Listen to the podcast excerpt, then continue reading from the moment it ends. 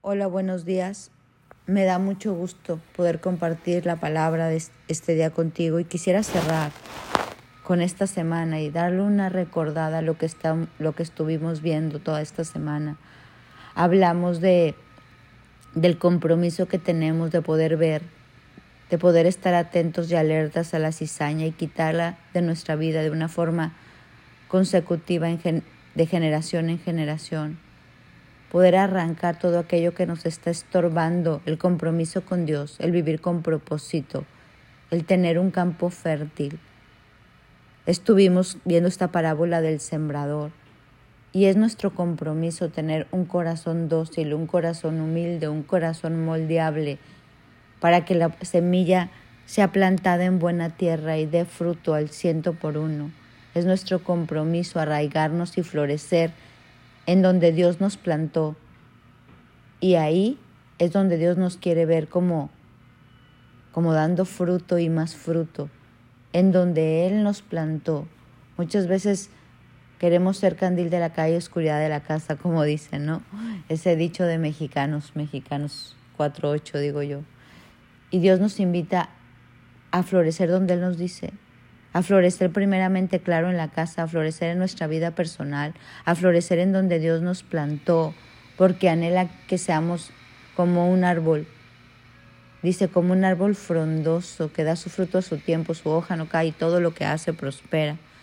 Estuvimos viendo la calidez, uno de los grandes frutos y de los grandes compromisos de Dios es formar hijos cálidos, que podamos acogernos a su amor, a su pasión, a ese compromiso que enamora con Él y ser cálidos en un mundo frío.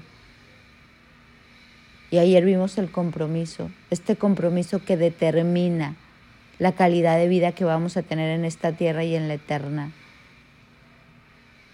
Hoy hagamos un recuento y llevemos a acción lo, lo aprendido.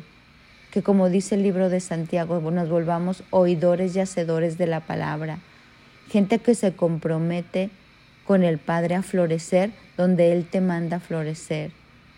Sabes que mucha gente quiere florecer donde Dios no lo plantó y eso es muy frustrante. Hay una imagen que me gusta mucho de una plantita que florece en medio de cemento, de tanto pavimento, pero se abre un camino y ahí florece, porque estamos llamados a florecer donde Dios nos plantó, no andar floreciendo donde no nos toca, a, servir donde Dios nos, nos plantó, a amar donde Dios nos plantó, a darnos donde Dios nos plantó, porque cuando somos firmes en esto es cuando vamos a echar raíces y vamos a crecer en nuestro compromiso con Dios. Ayer te hablé de José y donde él fue plantado ahí floreció. En su proceso de formación de carácter ahí floreció y Dios lo llevó de gloria en gloria y de victoria en victoria.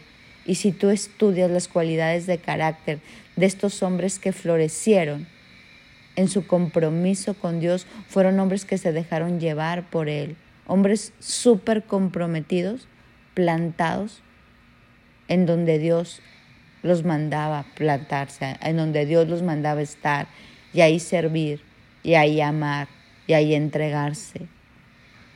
Hoy concluyamos esta semana no solo con reflexión, sino con acción, porque esa acción es lo que nos llevará a ver como el fruto en la mano y poder disfrutar el fruto y comérnoslo y poder disfrutar las promesas de Dios hechas realidad.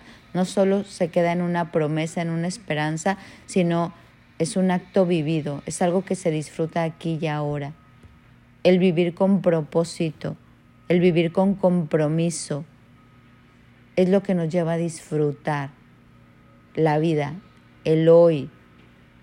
Este compromiso con Dios es lo que nos lleva a darle sentido a todo.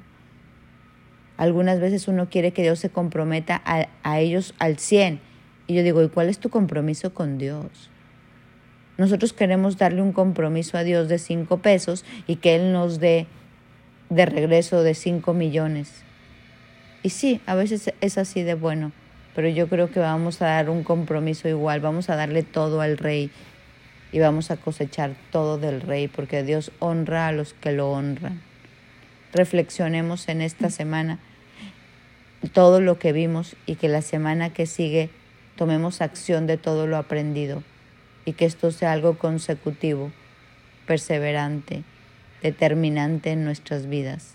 Recuerda, tu compromiso con Dios determina la calidad de vida que tú tendrás aquí en la tierra y en la eterna. Mi nombre es Sofi Loreto y te deseo un bendecido día.